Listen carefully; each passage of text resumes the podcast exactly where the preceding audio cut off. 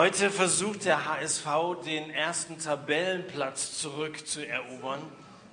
Ob sie das schaffen, wir werden es ja sehen. Irgendwie heute Abend vielleicht spielt uns das der der Sigi nachher ein oder so. Was ich auf jeden Fall weiß, ist, dass Jesus heute Abend versucht, den ersten Platz in deinem Leben zu erobern. Vielleicht zurückzuerobern. Vielleicht bist du einer, der mal so eine Zeit lang mit Jesus unterwegs warst, dann aber mal ein paar Tankstellen überfallen hast. Recht freundlich war es dabei. Aber, aber das ist irgendwie so ein bisschen abgeflaut. Vielleicht bist du aber auch einer, der diese Beziehung zu Jesus noch nie so hatte, wie das die Leute, die hier vorne gestanden haben, so erzählt haben. Das scheint ja alles irgendwie so ein bisschen Träumerei zu sein. Aber ich weiß, dass Jesus diesen einen Wunsch hat, die Nummer eins in deinem Leben zu sein. Denn der sucht nicht nach Männern und Frauen, die ihm vielleicht irgendwie so ihre freien Abende oder das Wochenende zur Verfügung stellen oder so die, die Zeit ihres Ruhestands widmen, sondern er sucht solche Leute, die ihm den ersten Platz in ihrem Leben einräumen. Das geht hervor aus den Versen, um die es heute Abend Abend gehen soll. Wir schauen uns jetzt mal komplett diesen Text an, aus dem uns der Manu eben schon was vorgelesen hat. Es geht um Lukas Kapitel 9.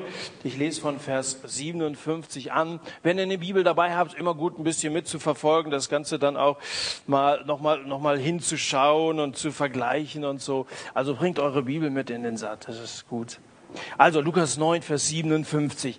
Es geschah aber, als sie auf dem Weg dahin zogen. Wir werden gleich noch über das Ziel reden, wo es denn eigentlich hinging. Jedenfalls, sie waren unterwegs und man ist nicht unterwegs, um mal einen Spaziergang zu machen, schöne frische Luft, ein schöner Herbsttag heute oder so, sondern die hatten ein ganz klares Ziel. Und als sie so unterwegs waren, da sprach er, zu, Entschuldigung, da sprach einer zu ihm, zu Jesus, ich will dir nachfolgen, wohin du auch gehst, Herr. Und Jesus sprach zu ihm, die Füchse, die haben einen Bau und die Vögel des Himmels haben Nester, aber ich sag's dir, der Sohn des Menschen, der hat nichts, wo er sein Haupt hinlegt. Er sprach aber zu einem anderen, du, folge mir nach. Der aber sprach, Herr, erlaube mir zuvor hinzugehen und meinen Vater zu begraben. Jesus aber sprach, lass die Toten ihre Toten begraben. Du aber geh hin und verkündige das Reich Gottes. Es sprach aber auch ein anderer, ich will dir nachfolgen, Herr, vorher aber erlaube mir Abschied zu nehmen von denen, die in meinem Hause sind, meine ganze Familie und so, die würde ich ganz gerne nochmal vor Augen haben, so mir ihr Bild einprägen. Jesus aber sprach zu ihm, niemand, der seine Hand an den Flug gelegt hat und zurückblickt, ist tauglich für das Reich Gottes. Es steht hier in diesen Versen nicht, wie diese drei Männer, der erste, der kam auf Jesus zu, der zweite wurde von Jesus angesprochen, der dritte kam wieder auf Jesus zu, wie diese drei Männer heißen. Damit wir wissen, von wem wir hier reden, habe ich mir erlaubt, diesen drei mal Namen zu geben. Ich nenne den ersten Elmar Eilig, den zweiten, den nenne ich Ludwig Langsam und den dritten, den nenne ich Rudi Rückblick. Ja, also wir fangen aber erstmal vorne an. Reden wir über, über diesen Elmar Eilig. Dieser Elmer, der kommt zu Jesus und sagt, ich will dir nachfolgen, Herr, ich bin dabei, da sind zwölf, vielleicht sind es nicht genug, ich wäre auch gerne in deiner Nähe, ich finde es spannend, was du so zu sagen hast. Und ein Mitarbeiter zu sein, vielleicht kann ich Cajon spielen oder so. Also da ist ein Mensch, der bietet sich als Mitarbeiter an. Und man sollte meinen, dass das eine Situation ist, die Jesus liebt, dass es sich darüber freut. Ja, super, herzlich willkommen in meinem Team. Das ist ein, das ist, ist ein Mann in besten Jahren. Das ist nicht so ein junger Spund, der, der sich jeden Tag für ein anderes Idol begeistert. Das ist keine alte Frau, die irgendwie so religiös überdreht ist und jedem Tag einem anderen Pfarrer hinterherläuft, sondern das ist ein Mann in den besten Jahren. Der ist voll ausgereift, gut abgehangen und der kommt freiwillig. Und offensichtlich mit den besten Absichten, ich will dir nachfolgen. Ich weiß nicht so genau, wie dieser Elmer zu dem Entschluss gekommen sind. Es steht ja nicht hier, wo der jetzt herkam, was er vorher alles erlebt hat. Ich, ich vermute, dass er Jesus schon so eine Zeit lang beobachtet hat. Er hat gesehen, wie der Kranke heilt. Dass er solchen, die überhaupt keine Hoffnung für ihr Leben hatten, neue Hoffnung gegeben hat, die sterbenskrank waren, ihre Zellen wieder in Ordnung gebracht hatte und wo Menschen tief beeindruckt waren von dieser Macht, die dieser Sohn Gottes äh, ausgestrahlt hat, diese Vollmacht Gottes, die er gelebt hat. Er hat manche Wunder erlebt vielleicht. Er hat zumindest davon gehört. Er hat auch gehört, dass Jesus predigt. Jesus hatte gesagt, alle, die das Leben fertig macht, die können zu mir kommen. Ich mache euch wieder fit. Jesus hat gesagt, alle, die unter ihrer Schuld leiden, die können zu mir kommen. Ich mache euch frei von eurer Schuld. Er hatte gesagt, alle, die lebenshungrig sind, die können zu mir kommen. Ich mache euch satt mit Doppel-T. Und alle, die ihr Leben satt haben, die können zu mir kommen. Ich mache alles neu. Und die alten Regeln, nach denen ihr bisher gelebt habt, die könnt ihr vergessen. So dieses Auge um Auge, Zahn um Zahn. Haust du mich, dann haue ich dich. Also diese ganzen Rachegedanken und diese ganzen Zwistigkeiten unter euch. Ich sag euch was Neues. Liebt eure Feinde und segnet eure Gegner. Macht, was ich euch sage und ihr lebt, was wirkliches Leben ist. Ich möchte euch das ewige Leben vermitteln. Und ich bin überzeugt davon, dass diese Worte großen Eindruck auf diesen Elmar gemacht haben. Er war, er war sehr gerührt, so dass ihm die Tränen in den Augen standen, als er unter dieser Predigt von Jesus saß. Und deswegen kommt er eben hier mit großen feuchten Augen und sagt, ich will dir nachfolgen. Und jetzt, wie gesagt, man könnte meinen, dass Jesus im nächsten Moment ihm um den Hals fällt und sagt, es ist Musik in meinen Ohren. Solche Leute brauche ich. Herzlich willkommen. Also dann, ich habe hier eine Aufgabe kannst dir erstmal Plakate aufhängen und äh, anschließend als Moderator mitarbeiten oder so. Aber das sagt Jesus eben nicht. Die Reaktion von Jesus ist befremdend, würde ich mal sagen. Also man hat hier in diesem Text den Eindruck, als sei Jesus ein ziemlich distanzierter Redner, der mit denen, die da so nun auf seine Reden reagieren, nicht besonders gut eingeht. Das liegt daran, dass Jesus diesen Elmer kennt und wahrscheinlich sehr genau weiß, dass dieser Elmer von einem Namensschild träumt mit einem Haus dran. Und darum sagt Jesus zu ihm, weißt du, die Hunde haben ihr Körbchen und die Vögel setzen sich ins gemachte Nest, aber ich, der Sohn Gottes, ich weiß manchmal nicht, wo ich nachts schlafen soll. Also wenn du dir vorstellst, unter meiner Leitung jetzt da zu einem prominenten Redner zu werden und vorne auf der Bühne zu stehen und dich von den Massen beklatschen zu lassen, da muss ich dir gleich von vornherein rein Wein einschenken. Äh, so wird es nicht laufen. Also will sagen, wenn du mit mir gehst, dann wirst du nicht auf Rosen gebettet. Dort, wo ich hingehe, da steht kein Stresslesssessel, sondern ein Kreuz. bevor du mir folgst, bedenke die Folgen. Dieser Elmer hat ja vollständig gesagt, ich will dir nachfolgen, wohin du auch gehst, Herr. Und einleitend haben wir gelesen, als sie auf dem Weg waren. Und der Text sagt uns sehr klar in Vers 51, wohin dieser Weg ging, denn heißt es, dass Jesus fest vor Augen hatte, nach Jerusalem zu gehen. Er war auf der Reise nach Jerusalem. Und das ist kein Kinderspiel, dass man so bei einer Jungscherfreizeit einen bunten Abend macht, Reise nach Jerusalem, ganz lustig, gell? Oder damit auf einer Hochzeit ein bisschen Stimmung aufkommt, spielen wir Reise nach Jerusalem. Das ist keine Spielerei, die Jesus vorschlägt, wenn er sagt, folge mir nach. Jesus möchte nämlich nicht, dass er unterwegs einen nach dem anderen verliert, so wie bei Reise nach Jerusalem, dass am Ende immer weniger werden und dass er am Ende ganz alleine übrig bleibt, sondern sein großes Anliegen war, dieses Ziel, das Gott ihm gesetzt hatte, bis zuletzt umzusetzen, so dass das Weizenkorn in die Erde fällt und viel Frucht bringt, damit es eben nicht alleine bleibt. Jesus hatte große Pläne für die Menschheit. Und das haben die meisten damals noch überhaupt nicht so richtig geblickt. Ich glaube, dass die zwölf, die jetzt zu seinem engeren Mitarbeiterkreis gehörten, seine Assistenten, dass sie das auch noch nicht so richtig durchschaut haben. Aber diesen zwölf Freunden hatte Jesus in diesen Versen, also in Kapitel 9, schon zweimal angekündigt was ihn da in Jerusalem erwarten würde. Mein Eindruck ist, wenn ich das so lese, dass sie das verdrängt haben, dass sie da gar nicht so genau hingehört haben, dass sie das überhaupt sich nicht vorstellen konnten. Also wenn Jesus sagt, es geht nach Jerusalem und da werden sie mich übrigens verhaften und, und ich werde am Ende hingerichtet werden. Und Auferstehung hat auch, das konnten sie überhaupt nicht verstehen. Auferstehung haben sie noch nie erlebt und ach komm, ist, wir leben im Hier und Heute, machen uns Gedanken um das, was jetzt läuft und äh, um das Cajon stimmen und so, das, das ist wichtig. Aber Jesus hatte gesagt, der Sohn des Menschen muss vieles leiden und er muss verworfen werden. Und Jesus wusste ganz genau, was kommen würde, dass Judas ihn verraten würde. Er wusste genau, dass die Soldaten ihn foltern würden, dass Petrus ihn verleugnen würde, Er wusste, dass die Juden seine Kreuzigung fordern würden und Pilatus ihn verurteilt. Der ganze Weg, auf dem Jesus unterwegs war, von Anfang an war alles andere als gemütlich.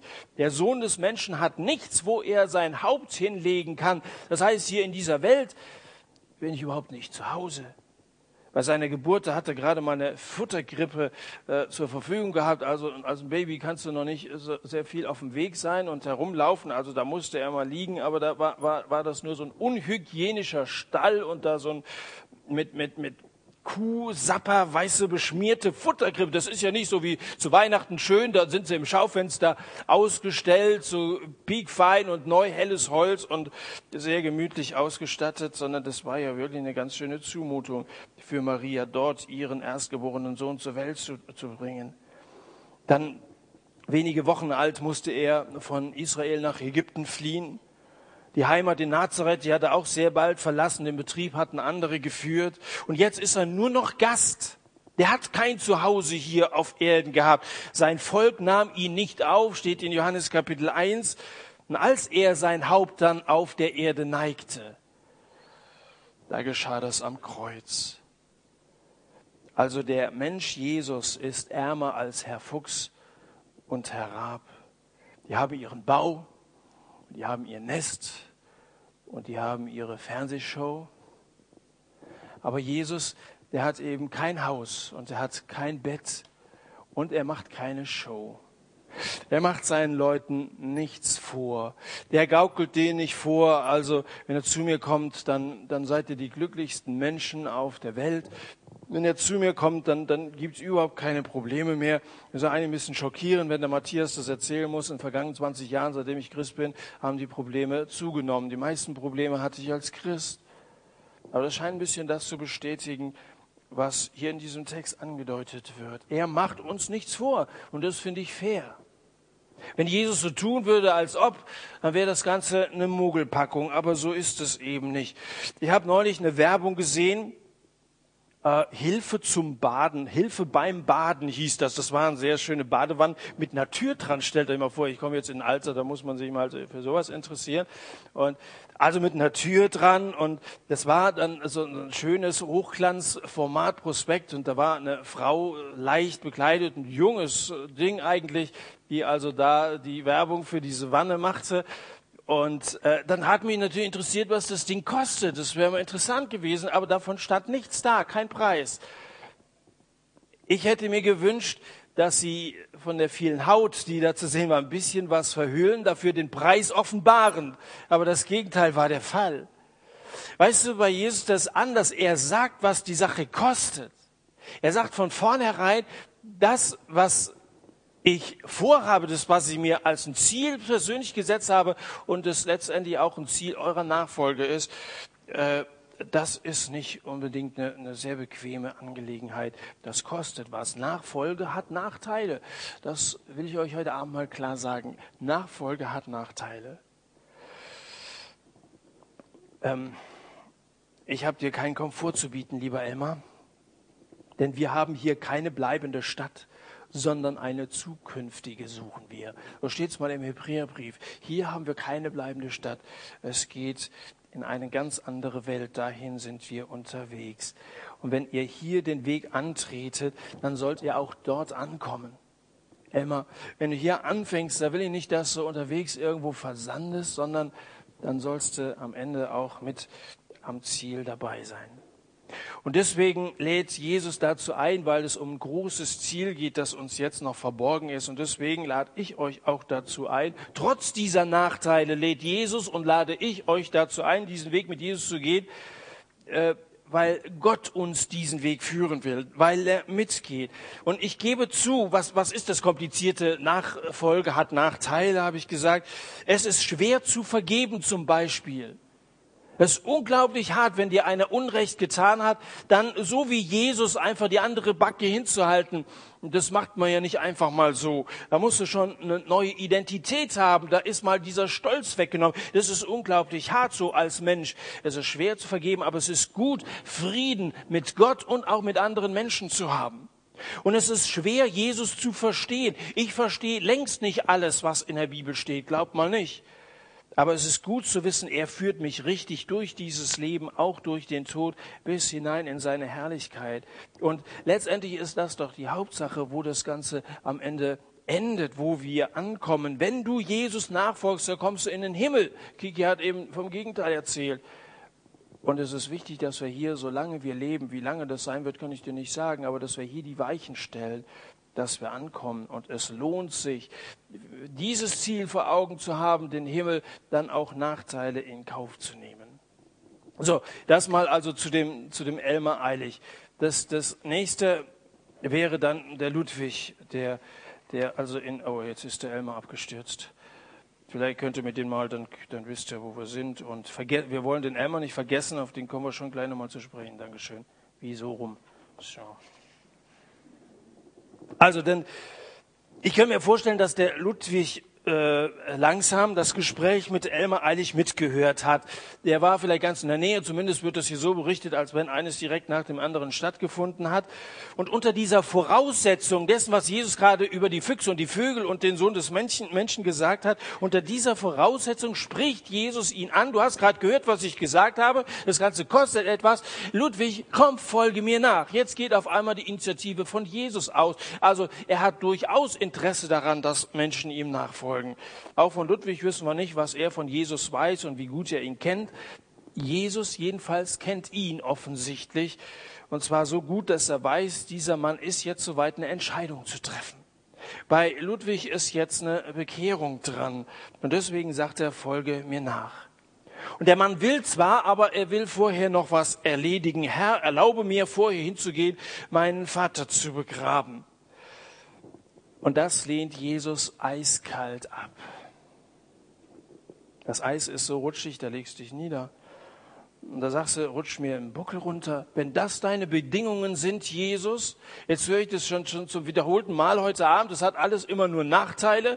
Und, und wenn, wenn du jetzt so krass drauf bist und sagst, dass ich also nicht mal bei der Beerdigung meines Vaters dabei sein darf, Entschuldigung, aber meine Familie ist mir schon wichtig und ich habe meinem Vater manches zu verdanken, der kriegt es nicht mehr mit, aber ich möchte wenigstens bei der Beerdigung dabei sein, meiner Mutter die Hand halten oder so. Und wir würden doch sagen, wir haben großes Verständnis für so eine Einstellung, dass er sagt, also das ist mir zu krass, Herr Jesus, dann geh bitte deinen Weg alleine. Aber langsam, Ludwig, langsam, wenn ich mir die Umstände hier so richtig äh, vor Augen halte, komme ich zu der Vermutung, dass der Vater hier noch lebte. Ihr müsst wissen, das ist bis heute im Orient so, dass äh, Leute, die sterben, immer am gleichen Tag, am Todestag, direkt beerdigt werden. Manchmal zwei oder drei Stunden, nachdem der Tod dann festgestellt wird, werden die gleich beerdigt.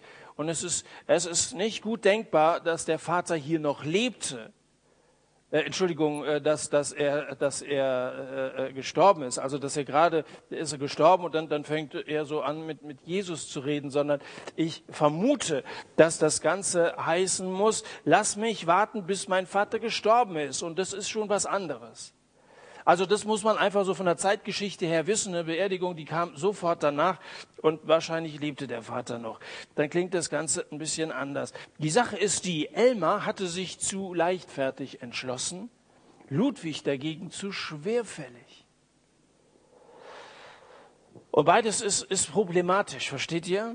Wenn du so voller Enthusiasmus sagst, ja, kein Problem, machst dir keine Gedanken über die Folgen, also hast die Kosten überhaupt nicht abgerechnet, aber zu schwerfällig zu sein und immer nur hin und her und abzuwägen, soll ich, soll ich nicht, also einerseits ja, auf der anderen Seite nee und so, da kommst du ja nie zu irgendeinem Entschluss. Für Leute, die ihre Bekehrung aufschieben, hat Jesus nichts übrig. Und deswegen sagt er, lass die Toten ihre Toten begraben, du aber geh hin und verkündige das Reich Gottes. Er will sagen, es gibt bestimmte Dinge, bestimmte Dinge, die geistlich Tote genauso gut tun können, wie du jetzt meinst, sie tun zu müssen. Äh, lass die Toten ihre Toten begraben. Die Bibel sagt, wer den Sohn hat, der hat das Leben. Wer mit Jesus lebt, der hat das Leben. Aber wer den Sohn Gottes nicht hat, der hat das Leben nicht. Und es gibt Menschen, die zwar biologisch leben, aber die im Grunde genommen tot sind, weil sie nicht das Leben aus Gott haben. Und die meint Jesus, wenn er sagt, lass die Toten ihre Toten begraben. Es gibt Sachen, alles was so mit, mit, mit allen möglichen äußeren so, so, so Dingen, die so in der Welt an Berufen auch ausgeübt werden müssen. Natürlich ist es okay, wenn viele Christen mit dabei sind, aber es gibt Dinge, die können Tote, geistig Tote genauso gut machen. Für dich, Ludwig, und ich weiß nicht, wie du jetzt heißt, der dich angesprochen fühlst, aber für dich habe ich nun mal eine andere Aufgabe. Wenn ich zu dir sage, folge mir nach, dann sich einfach mal darauf verlassen, dass die, die Toten von irgendjemandem schon begraben werden. Da brauchst du dich erstmal gar nicht drum zu kümmern. Lieber Kollege von mir hatte über Jahre hinweg eine bettlägerische, bettlägerische Mutter, die, die schwer krank war. Aber die hat ihm nie Steine in den Weg gelegt, dass sie erst gesagt hat, du musst mal warten, bis ich gestorben bin, dann kannst du so in den Reisedienst gehen. Der ist so wie ich viel unterwegs und hält überall Vorträge. Hat sie nie von, von ihm verlangt. Wenn, wenn Jesus diese äh, schroffe Tonart anschlägt, dann, dann ist das ja ein Alarmsignal. Hier ist höchste Aufmerksamkeit gefordert, denn hier besteht Lebensgefahr. Wenn er von, von Lebenden und Toten spricht, entweder du folgst Jesus nach und du hast das ewige Leben, oder du folgst Jesus nicht nach und du bist geistlich tot. Und das ist schon ein gewaltiger Unterschied. Und das sollte man nicht so einfach auf die leichte Schulter nehmen. Jesus erklärt jeden, der ihm nicht mit sofortigem Gehorsam nachfolgt, für tot. Für den bist du gestorben. So jemanden kann er nicht gebrauchen. Und wenn es uns um die wichtigste Frage des Lebens geht, um die willst du Jesus nachfolgen, dann gibt es einfach nur dieses Ja oder Nein. Da gibt es nur jetzt oder nie. Da gibt es nur ganz oder gar nicht. In diesem Punkt ist Jesus ein Radikalinski, der kein Wenn und Aber duldet. Du kannst, wenn du morgens überlegst, soll ich Marmelade oder Honig oder irgendwie Erdnussbutter oder so, das ist nicht so wichtig, wie du dich da entscheidest. Aber wenn es um die Entscheidung geht, Jesus nachzufolgen oder nicht, da versteht Jesus keinen Spaß. Das ist nicht eine, eine alltägliche Entscheidung. Was sagst du, wenn Jesus dich heute einlädt? Du, der du so vielleicht so ein bisschen unbeteiligt hier dabei sitzt, dir das alles mal anhörst. Du sagst im Prinzip ja, aber aber so eine Reaktion ist eben nichts wert. Halbe Sachen sind ein ganzer Unsinn. Weißt du, wenn ich mich im Prinzip dazu entscheide, wieder mal ein Buch zu schreiben, aber dann so nach den ersten Seiten mir die, die Ideen ausgehen und die Sache versandet irgendwo, dann wird also das Manuskript nie die Druckerei, geschweige denn irgendwelche Leser erreichen. Verstehst du, wenn ich sage, im Prinzip ja, aber, aber ich habe nicht dann dieses Durchhaltevermögen, dann ist das Ganze nichts wert. Halbe Sachen sind nichts wert. Sei ganz sein oder lass es ganz sein, so hat der Pfarrer Wilhelm Busch mal sehr treffend gesagt. Wenn Jesus dich ruft und du schiebst deine Bekehrung auf, dann gibt es keinen Grund in der ganzen Welt, den Jesus als Entschuldigung anerkennen würde. Wenn Jesus heute zu dir sagt, folge mir nach, dann will er deine Entscheidung nicht morgen, sondern dann will er sie heute, dann will er sie jetzt sofort. Er will sie aufgrund seines Rufes als eine direkte Reaktion. Und vielleicht ist das ja für euch heute so ein Tag, so dieser Happy Day, von dem wir vorhin gesungen haben. Dieser Tag, an dem du das begreifst, diesen Ruf von Jesus hörst. Vielleicht bist du einer, der schon die ganze Zeit irgendwie immer versucht hat, auszuweichen, irgendwelche Ausreden zu suchen. Vielleicht steht er jetzt vor dir und er sagt zu dir, folge mir nach bitte nicht sagen im Prinzip, ja, ich glaube ja, dass du der Sohn Gottes bist oder so. Heute Morgen habe ich in Steinbach gepredigt über diesen besessenen Gerasener und dann redet Jesus mit den Dämonen, die da von ihm da äh, Besitz genommen haben. Und die sagen auch, wir wissen, dass du der Sohn Gottes bist. Weißt du, das so dumm zu sagen, dass, dass Jesus nicht der Sohn Gottes ist, sind, ist noch nicht mal der Teufel und sein, seine Mitarbeiterstab, die Dämonen. Das ist ja nicht das, dass du Christ bist, sondern Christ bist du, wenn du ihm nachfolgst und sagst, ich will, ich will hören auf das, was du sagst. Ich will dir gehorsam sein. Mein Leben gehört dir. Jesus ist ein guter Menschenkenner. Er weiß nämlich, dass der Mensch oft gute Einsichten hat, aber wenn er sie dann eben nicht direkt in die Tat umsetzt, dann wird's nie was.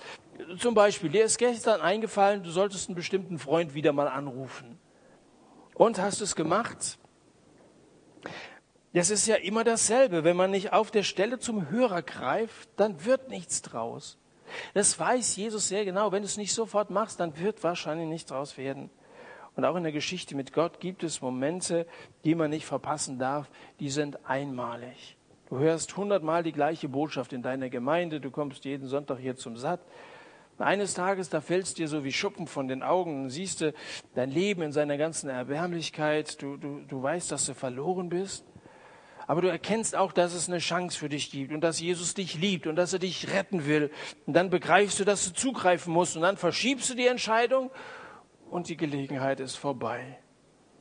Das ist der Grund, warum du schon jahrelang bis zum heutigen Tag als ein unbekehrter Christ herumrennst. Aber heute hast du die Gelegenheit. Jesus drängt auf eine sofortige Entscheidung. Er ruft dich heute, er braucht dich heute. Du geh hin und verkündige das Reich Gottes ohne Rücksicht auf irgendetwas anderes in der Welt. So, und zum Schluss tritt dann noch der Rudi Rückblick an Jesus heran. Der Elmer, der will nicht hier bleiben, siehste, der hat so eilig.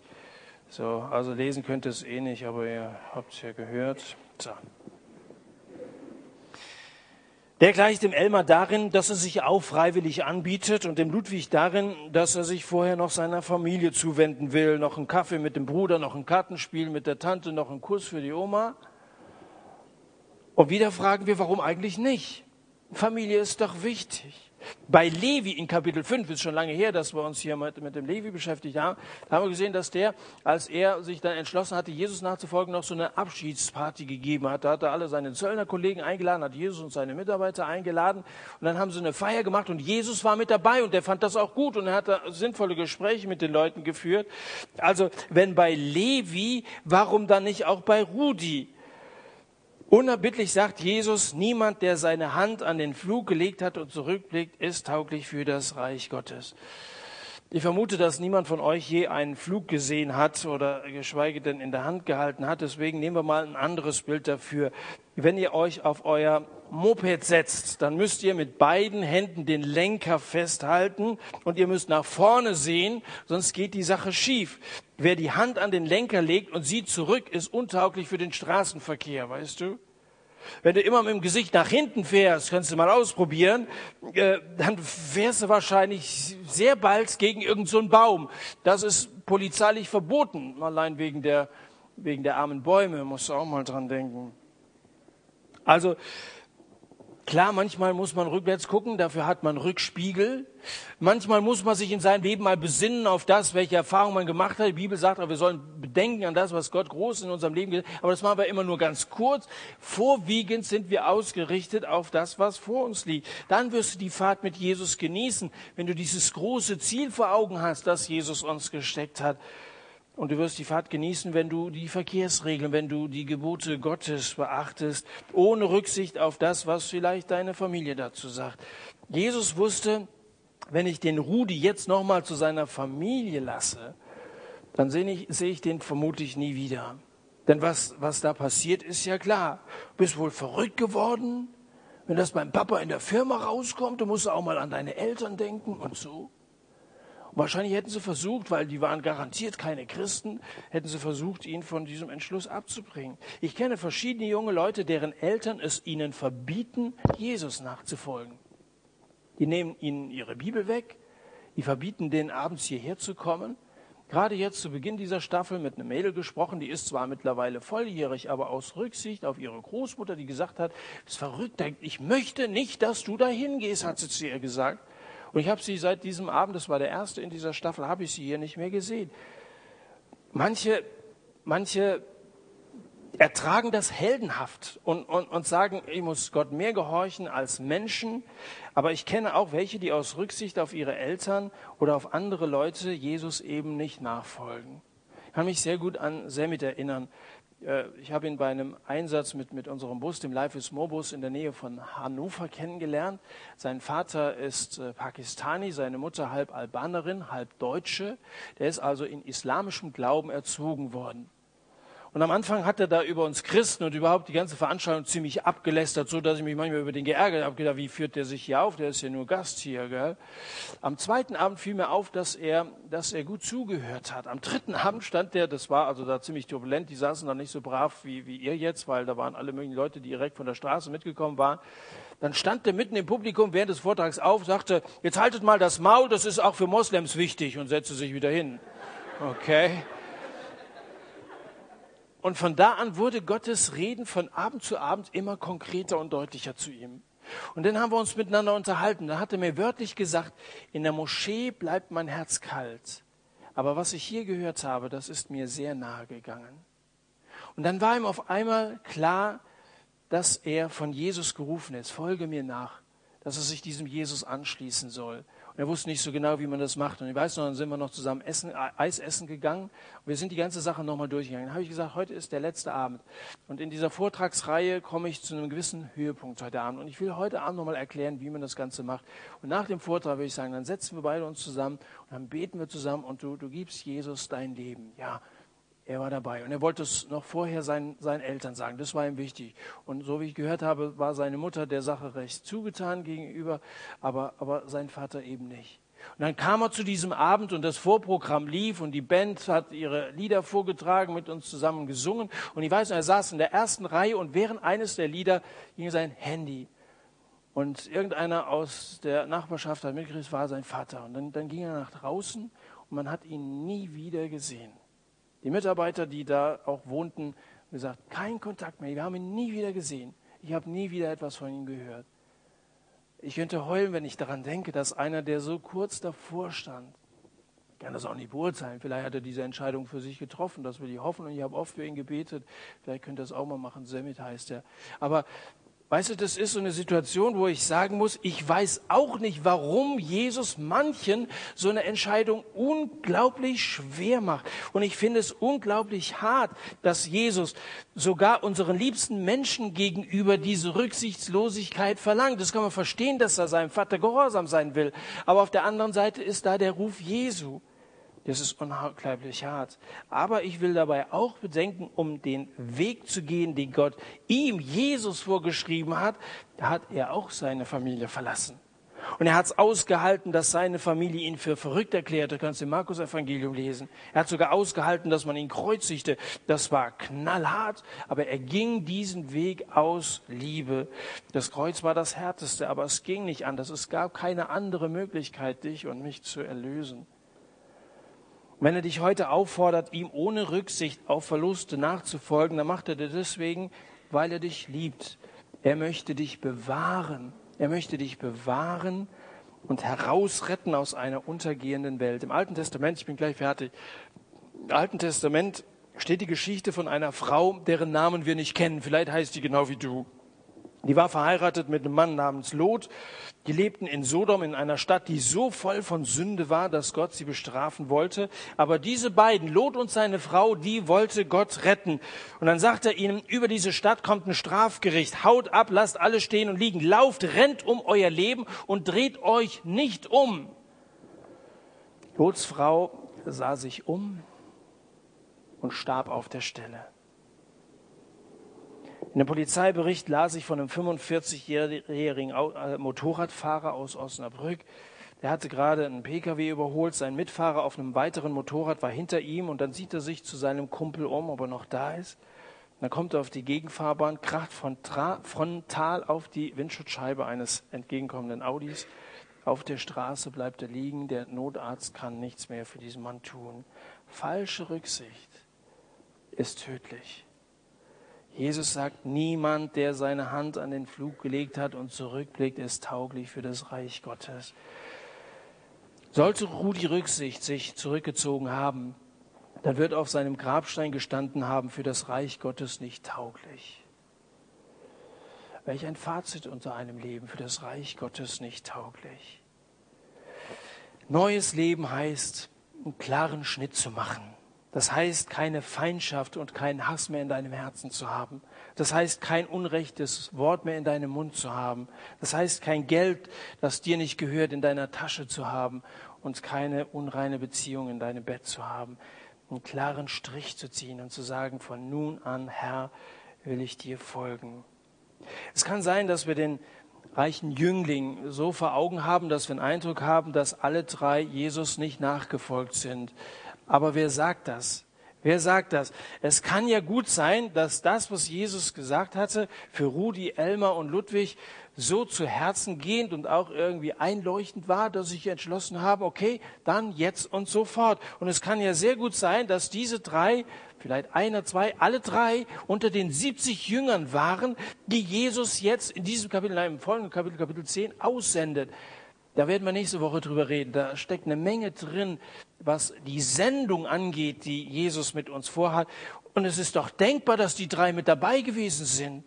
Elmar, erinnert euch, wollte ein Namensschild am Haus. Zu den 70 sagt Jesus, freut euch viel mehr, dass eure Namen im Himmel angeschrieben sind.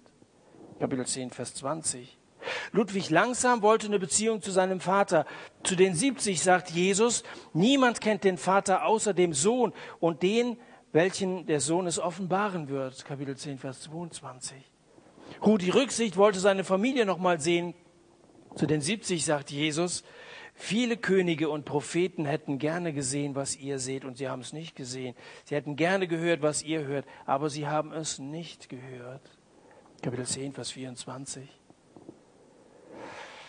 Merkst du, wer Jesus nachfolgt, ist kein Verlierer. Wer glaubt, dass wenn man mit Jesus unterwegs ist, dass man auf der Siegerstraße unterwegs ist? Wer glaubt, dass es ein großes Ziel gibt, das Jesus seinen Leuten vorbereitet hat?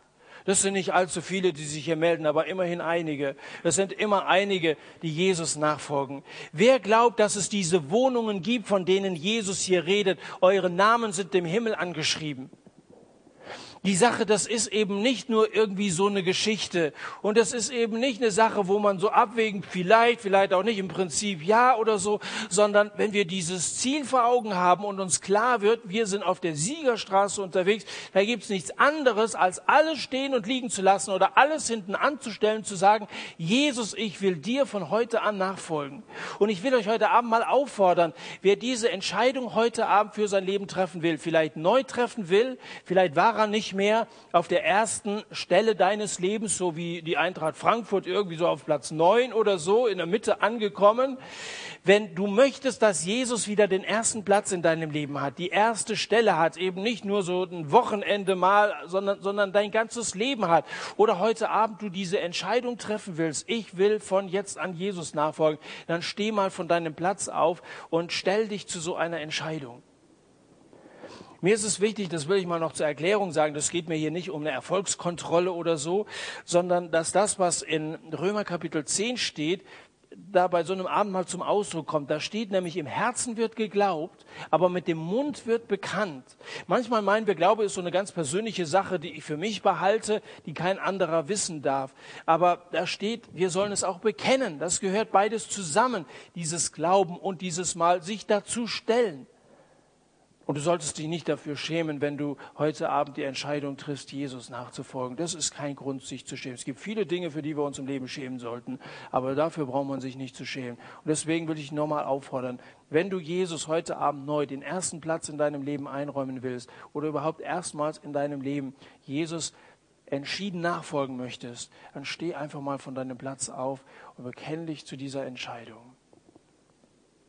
Könnte sein, dass es in einigen jetzt ein bisschen unruhig wird. Gell? Könnte sein, dass da Leute sind, die sagen, eigentlich bin ich gefragt. Und dann kommt wieder dieses im Prinzip ja. Nochmal, Jesus sagt, nicht morgen, irgendwann, jetzt.